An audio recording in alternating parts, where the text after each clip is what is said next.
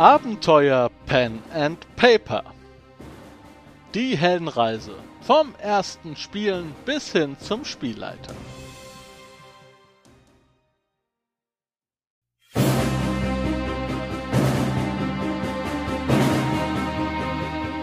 Abenteuer Pen and Paper. Die Heldenreise vom ersten Spielen bis hin zum Spielleiter. Hallo und herzlich willkommen hier zu einer neuen Episode, nämlich Episode 7 meines Videopodcasts. Ich bin der Dan, dein Reiseführer ins Hobby Pen and Paper von www.dance-abenteuerwelt.de. Ja, was, äh, wo befinden wir uns? Folge 7, das Thema heute, der Überblick, Spielwelten im Pen and Paper äh, Hobby, was ist da möglich? Was kann man denn alles spielen, was nicht und so weiter. Und das ist immer noch Grad 1, das heißt das Basislevel, in dem ich äh, ganz kleinteilig jedes Thema für dich seziere, auseinandernehme und mit den Kommentaren meiner Zuschauer würze. Und das findest du auch unter dem Video oder unter dem Podcast in der Playliste. Da ist dann, ist, da sind alle Folgen aus äh, äh, einsortiert und du kannst dann genau raussuchen, was dich interessiert. Ja, ich habe ja diese Folge Spielwelten im Pen and Paper genannt, ähm, um das Wort Genres zu vermeiden. Genre ist ja ein Fremdwort, das im Pen and Paper gängig ist, wahrscheinlich auch bei Filmen und so, aber es heißt ja nicht, dass es trotzdem jedem gängig ist. Ähm, und Genre bedeutet einfach so eine Spielwelt oder so eine Weltbezeichnung. Und ich habe ja in der letzten Folge, in der äh, Episode 6, da habe ich mich ja um Abkürzungen im Rollenspiel gekümmert. Da gibt es nämlich ein paar Fremdworte, die man vielleicht vorher schon mal gehört haben sollte oder auf die man sich einstellen kann. Das wäre vielleicht für dich nochmal eine Empfehlung, da nochmal reinzuhören. Vor allem, ich suche ja für die zweite Abkürzungen im Rollenspielfolge noch ein paar weitere Ideen, die ich in der ersten Folge noch nicht unterbringen konnte. Da kommt noch wahrscheinlich eine zweite Folge. Ähm, wahrscheinlich am Ende von Grad 1. Okay, heute kommen wir ja, wie gesagt, zu dem Thema der Überblick, Spielwelten in Pen and Paper. Was ist gängig? Was ist möglich? Was gibt es für Bes Besonderheiten? Auch diese Liste ist wahrscheinlich wieder offen. Da gibt es sehr, sehr viel, denn es ist generell äh, es ist eigentlich, nein, es gibt keine Einschränkung. Es ist alles spielbar, worauf ihr euch einigt, worauf ihr Lust habt. Und es gibt halt ein paar Sachen, die sind gängiger und ein paar, die sind nicht so gängig. Ähm, und die Liste, die ich jetzt hier aufgestellt habe, mit so ein paar Genres, mit so ein paar Spielwelten-Definitionen, die sind unter anderem angefüttert mit Beiträgen von Wolfgang 8433 und Simon Lukas, die ja ähm, gerne immer kommentieren und dieses Format hier noch anreichern. Also das kannst du auch tun. Ich werde am Ende dieser Episode eine, äh, das, das, Thema der nächsten äh, nennen und äh, der nächsten Episode nennen und du kannst dann kommentieren und dann fließt das hier mit ein. Du wirst genannt unter dem Video schreibe ich deine dein Hashtag hin oder also wenn du einen hast auf YouTube, äh, in direkten Verbindung und so weiter, bla bla bla. Naja, fangen wir an. Ich glaube, heute könnten wir die 15 Minuten schaffen. Ich bin mir nicht sicher. Ja, wir werden es erleben. Ich glaube, ich habe es noch nicht einmal geschafft. 15 Minuten ist immer meine Ansage. Ich habe es, glaube ich, noch nicht einmal geschafft. Ich weiß es nicht. Okay, also fangen wir an. Ähm, die Liste, die ich jetzt hier erstellt habe, ist wie gesagt noch nicht endgültig. Es gibt noch eine Menge mehr, aber im Pen and Paper Hobby geht es ja darum, dass ich Charaktere spiele und die müssen, weiß Gott, nicht menschlich sein. Die können natürlich auch übermenschlich sein, die können Geister sein, die können Vampire sein, die können Dämonen sein, die können einfach nur ähm, ein Baum sein. Ähm, es kommt auf euch an. Die können äh, äh, äh, Herr der Ringe Helden sein, die können Fantasy Helden, äh, Science Fiction Helden sein und so weiter und so fort. Also da gibt es eigentlich, eigentlich keine Grenzen. Und das erste, was mir hier jetzt ähm, aufs Tablett kommt, ist so apokalyptisch, äh, apokalyptische Welt, Postapokalypse, sowas wie Fallout. Und da gibt es ein paar Rollenspiele, die, die kommen, glaube ich, noch vom Wolfgang, der sie genannt hat Mutant Year 0 oder äh, Jahr 0 auf Deutsch, beziehungsweise Mutant Year Zero ist da so ein System. Aber da gibt es natürlich auch noch eine Menge mehr. Ich habe unter anderem eine Reaction auf meinem Kanal zu einem Fallout Pen and Paper. Also Spielwelten sind auch denkbar. Ähm, könnt ihr ja auch einfach mal suchen. Reaction Fallout von GameStar. Ähm, falls ich es vergesse, unter das Video zu packen. Ja, dann Postapokalypse, natürlich eines der stärksten Genres ist äh, Science Fiction. Also es gibt so zwei große Genres, die ich ja jetzt schon mal hier nennen kann an der Stelle, die sehr, sehr stark dominant sind. Ich sag mal 2,5.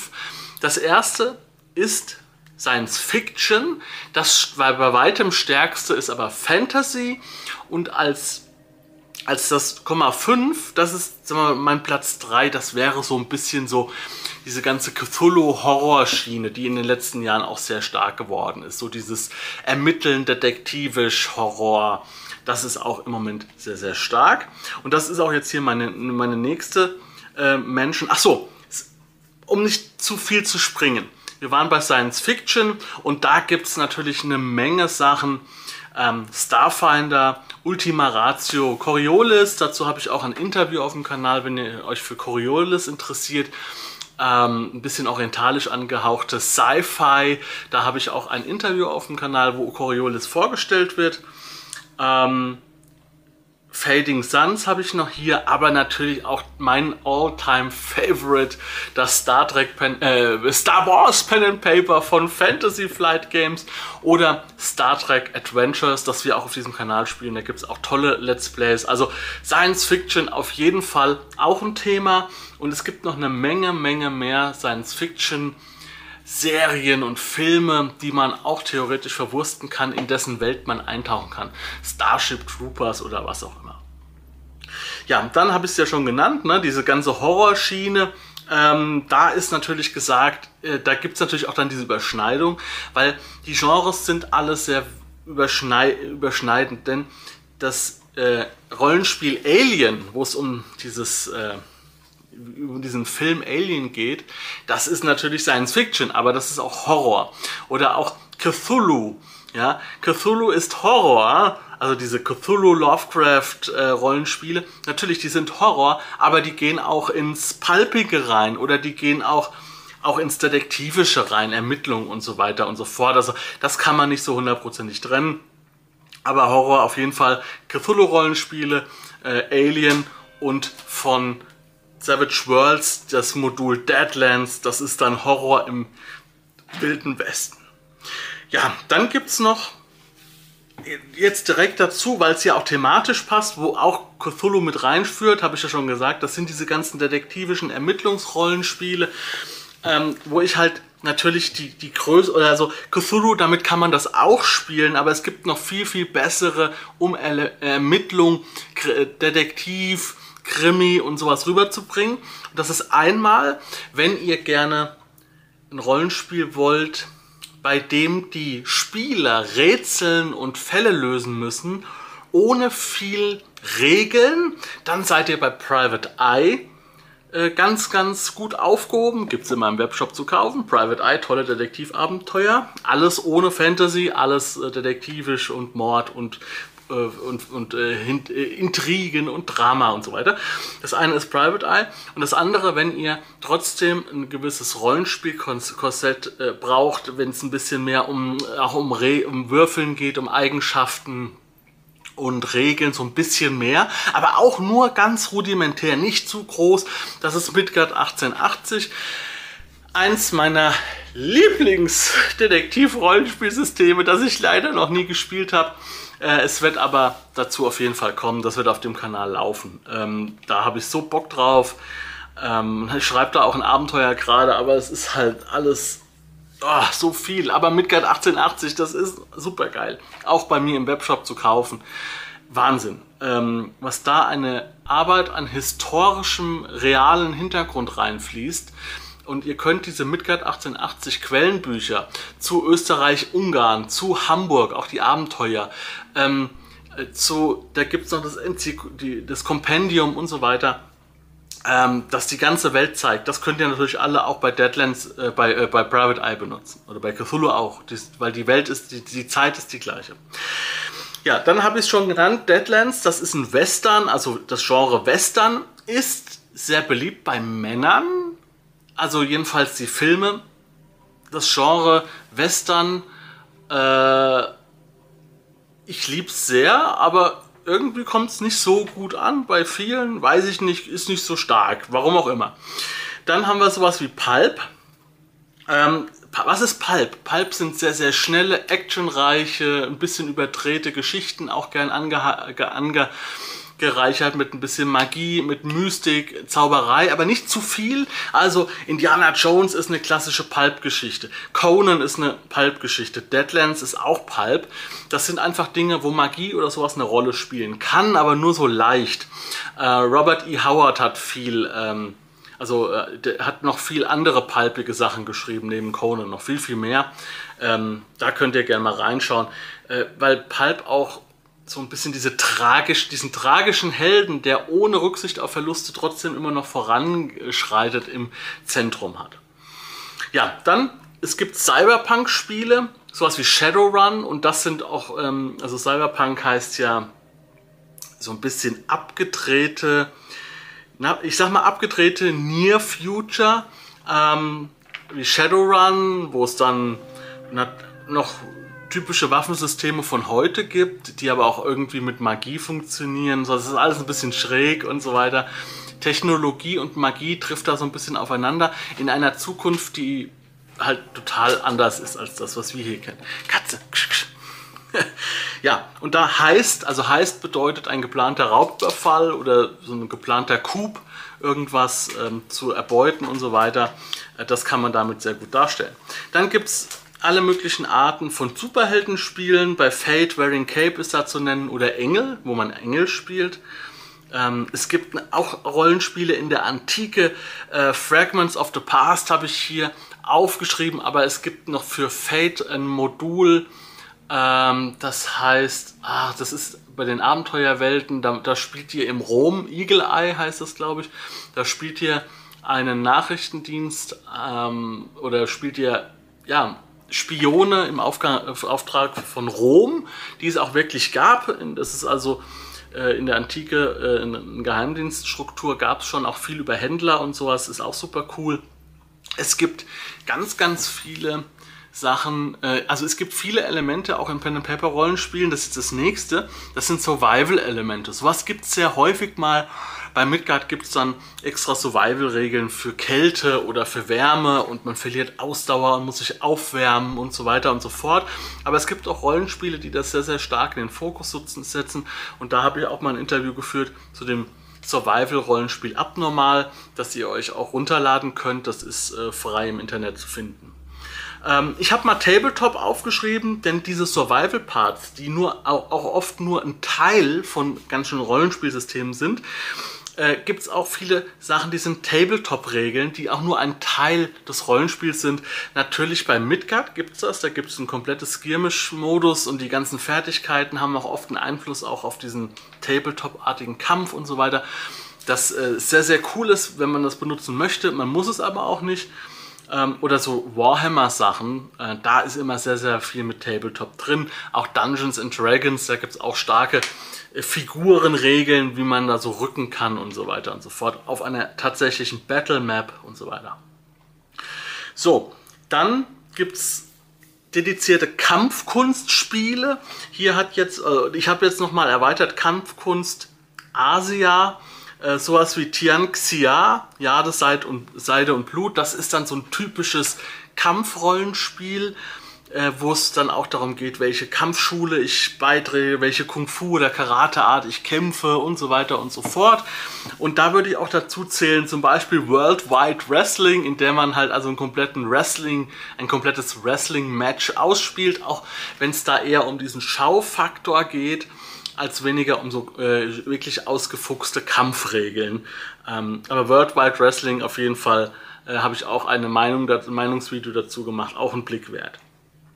Ja, dann gibt es sehr, sehr viele erzählerische Spiele. Da kann ich natürlich gar nicht so viele aufführen, aber äh, es gibt etliche, Ich kann gar nicht so viele aufführen, wie es gibt, meine ich natürlich. Zum Beispiel diese Vampire the Masquerade, äh, Werwolf, die Apokalypse. Sehr, sehr, sagen wir mal, erzählgetriebene Spiele. Ähm, natürlich Scherbenfresser, das ihr auch in meinem Shop bestellen könnt, bei dem ihr äh, mit dem Spielleiter ähm, in eine Szene kommt. Der Spielleiter muss nicht viel vorbereiten.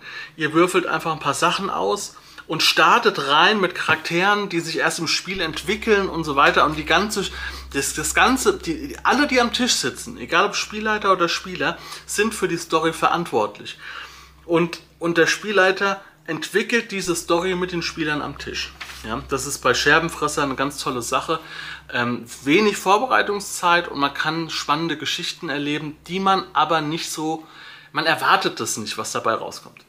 Ja, oder Ten Candles habe ich jetzt noch aufgeschrieben. Auch sehr, sehr erzählerisch mit sehr, sehr wenig Regeln, aber sehr, sehr großen, oft sehr großen dramatischen Impact. Ja, ja dann gibt es noch ein paar weitere Dinge, die man so ein bisschen, ähm, die man so ein bisschen erwähnen könnte. Detektiv-Rollenspiele haben wir ja schon abgehakt, äh, aber Fantasy, so Fantasy im mittelalterlichen Setting, so historische Fantasy nenne ich es jetzt mal wie bei Midgard oder starke Low-Fantasy-Elemente wie bei Game of Thrones, äh, wo halt ganz wenig Magie nur kommt. Und wenn, dann ist es aber auch was Besonderes, ja. Ähm, natürlich klassische High Fantasy. Äh, da merkt ihr schon, wie stark dieses Fantasy-Genre ist. Da gibt es so viele Untergenres. Ja? Ähm, High Fantasy, da ist dann alles magisch. Da der Magier holt sich Äpfel mit dem Zauber vom Baum und fliegt mit fliegenden Teppichen rum und hat einen Elementar, der mit ihm rumläuft. Und sein Kumpel ist ein Dieb aus, den, auf, aus der siebten Höllenebene, ist ein Dämon und so weiter. Also da wird schon ganz, ganz extrem abgedreht. Und das wäre dann High Fantasy. Und äh, ja, und äh, abschließend kann ich sagen, und ich bin schon wieder über die 15 Minuten drüber, aber nicht schlimm, man kann eigentlich jede Geschichte, jeden Roman, jedes Gedicht, was irgendwie eine Idee bringt, jede Serie, jedes Theaterstück, was ihr irgendwann mal gesehen habt, in einem Rollenspiel darstellen. Es muss nur eine gewisse Welt haben, die man sich vorstellen kann. Es kann sogar einfach nur, man sieht irgendein Bild und sagt, ey, dazu mache ich jetzt eine Rollenspielwelt. Ich suche mir irgendein freies Rollenspielsystem und dann spielen wir in dieser Welt. Ich habe ein paar Ideen und los geht's. Und da habe ich jetzt noch ein paar Sachen aufgeschrieben, wo ich sagen kann, okay, so drei Dinge, das kann man einfach so mal spielen. Zamonien, also die Welt von Walter Mörs, Captain Blaubeer und so weiter. Das ist eine große, ausgearbeitete Welt mit ganz, ganz vielen Figuren. Zamonien kann man machen. Harry Potter, überhaupt kein Thema, ja, irgendwas in dieser Welt zu entwickeln. Es gibt mittlerweile so viele äh, Filme und so wo, oder, und Bücher, wo man die Logik dieser Welt begreifen kann und dann damit Rollenspiele spielen kann. Ja? Abseits natürlich von dieser Gruppe um Harry Potter, also eine andere separate Gruppe, aber in dieser gleichen Welt. Oder ganz einfach Jurassic Park. Ja? Ihr spielt ein Abenteuer in so einem Jurassic Park. Why not? Ja? Alles möglich. Ähm, und es gibt auch ganz abgedrehte Sachen, wie zum Beispiel so ein Steinzeit-Rollenspiel, das Land Ork heißt das, wo jeder Charakter einfach nur so eine, ein Wort sprechen kann oder, oder, oder wenn er sehr schlau ist, darf er dann zwei Worte sprechen oder drei. Oder Ratten, wo ihr Ratten spielt. Ähm, es gibt Kinderrollenspiele, My Little Pony oder die schwarze Katze oder was auch immer es noch da alles gibt. Also es gibt so viel, man kann alles machen. Ja. Okay, also das war jetzt mal ein kurzer Überblick. Wie gesagt, diese Liste ist echt krass offen noch. Also ich hoffe, oder schreibt noch mal so ein paar Sachen gerne um die Kommentare, was ihr unbedingt noch mal den Leuten ähm, schmackhaft machen wollt, wo ihr sagt, okay, ähm, das hat jetzt in der Liste gefehlt, aber vielleicht ist das was, was Neulinge sich unbedingt mal anschauen sollten und auch schreibt auch gerne dazu, warum. In der nächsten Folge, ja, jetzt kommt das wieder, ihr könnt mitmachen, ja. In der Folge 8 wird das Thema sein, der Spieltisch. Was soll auf dem Spieltisch drauf sein? Was soll nicht drauf sein? Was sollen, wie sollen sich die Spieler oder der Spielleiter verhalten am Spieltisch? Ähm, wie soll man sich nicht verhalten? viele, viele Dinge. Ich weiß, ein sehr offenes Thema. Ich vermute, dass es dazu auch nochmal eine extra Folge geben könnte, je nachdem, wie viel da von euch noch dazu kommt an Informationen. Aber das ist auf jeden Fall ein großes Thema, weil ich möchte, auch wenn ihr Online-Spiele spielt und auch, auch wenn ihr online Pen and Paper spielt, ich möchte euch daran erinnern, dass Pen and Paper ein Kommunikationsspiel ist, das eigentlich an einem Tisch stattfindet mit Leuten zusammen. Man sitzt zusammen, man trinkt was zusammen, man isst eine Pizza, was auch immer. Es ist ein Spiel, bei dem man ja sehr äh, mit, mit, mit äh, Kooperation, mit Empathie, ähm, das auch ein Event darstellt. Deswegen ist der Spieltisch von en, en, entscheidender Bedeutung und äh, soll hier jetzt das Thema sein in der nächsten Folge. Und ja, das war's wieder mal von mir. Ja, und schaut mal rein in meinem Webshop www.dance-abenteuerwelt.de für weitere spannende Abenteuer. Da könnt ihr euch auch übrigens dieses Video hier oder diesen Podcast hier herunterladen, falls ihr das auf eurem Podcatcher nicht könnt oder auf iTunes oder was auch immer, falls da diese Funktion gesperrt sein sollte auf meiner Seite www.dance-abenteuerwelt.de. Da könnt ihr unter Mehr Abenteuer den Podcast finden und da könnt ihr dann auch jede Folge herunterladen und dann mitnehmen. Das war's, über 20 Minuten. Wie immer, wir sehen uns in der nächsten Folge wieder. Macht's gut, Leute. Ciao.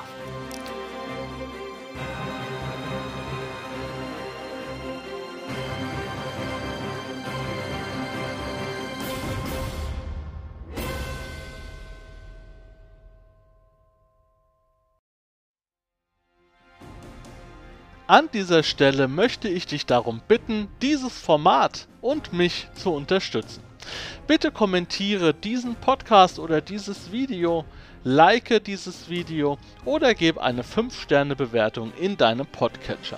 Vielen Dank und wenn du Interesse hast an handverlesenen Pen and Paper Rollenspielprodukten, schau mal in meinem Webshop nach www.dance-abenteuerwelt.de.